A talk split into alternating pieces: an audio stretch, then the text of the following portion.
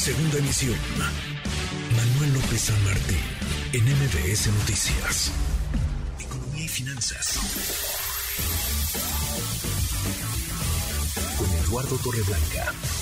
Lalo, qué gusto, qué gusto saludarte, ¿cómo te va? Igualmente, Manuel, me da mucho gusto poder eh, iniciar la semana trabajando con nosotros, con todo el público que nos escucha y nos atiende. Buenas tardes. Muy buenas tardes. La deuda, Lalo, la deuda global, la deuda de los países.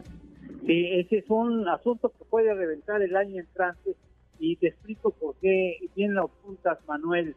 Eh, estamos muy preocupados por la inflación y los bancos centrales, con tal de que no haya mayores consecuencias entre sus poblaciones, están dispuestos a incrementar y mantener por tiempo indefinido las tasas de interés altas y esto puede implicar el mover algunas fichas que ocasionarían otros desplazamientos semejantes. Y hablo específicamente de lo que tú me has encargado del tema de la deuda.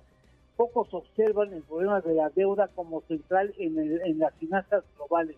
Y te digo, según el Instituto de Finanzas Internacionales, la deuda global alcanza los 303 trillones de dólares. ¿Qué diablos es eso? 303 y agréguele a la derecha 12 ceros.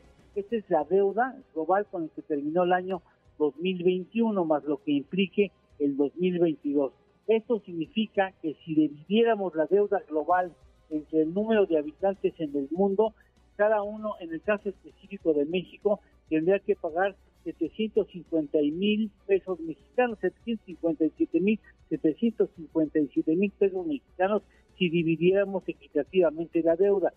Bueno, Estados Unidos es la, la nación que tiene una deuda la más alta, pero también está China, inmediatamente después China. Claro, el China supera el nivel de 250% su Producto Interno Bruto, pero China tiene las reservas internacionales también en trillones de dólares americanos más altas del mundo.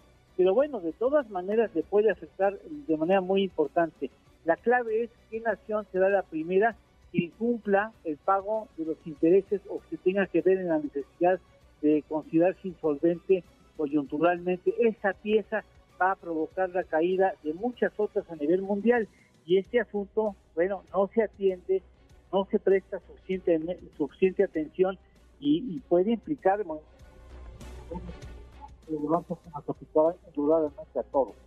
Sin duda. A ver, eso último, Lalo, porque es medio se nos cortó eso último que decías. ¿Nos lo repites? Lalo, a ver, te, decía, te decía, yo, Manuel, que eh, el primer país que incumpla el pago de los intereses o su deuda, que se tenga con, que considerar insolvente, va a ocasionar el movimiento de otras fichas y esto se convertirá en un problema global de inmensas dimensiones. Pues sí, pues sí, tienes toda la razón. Postre, Lalo.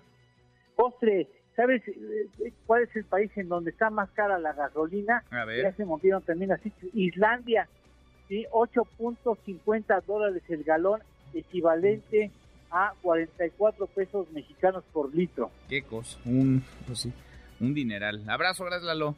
Igualmente, Manuel, gracias. Gusto en saludarte y buenas tardes. Igualmente, muy, muy buenas tardes. Es Eduardo Torreblanca. NBS Noticias.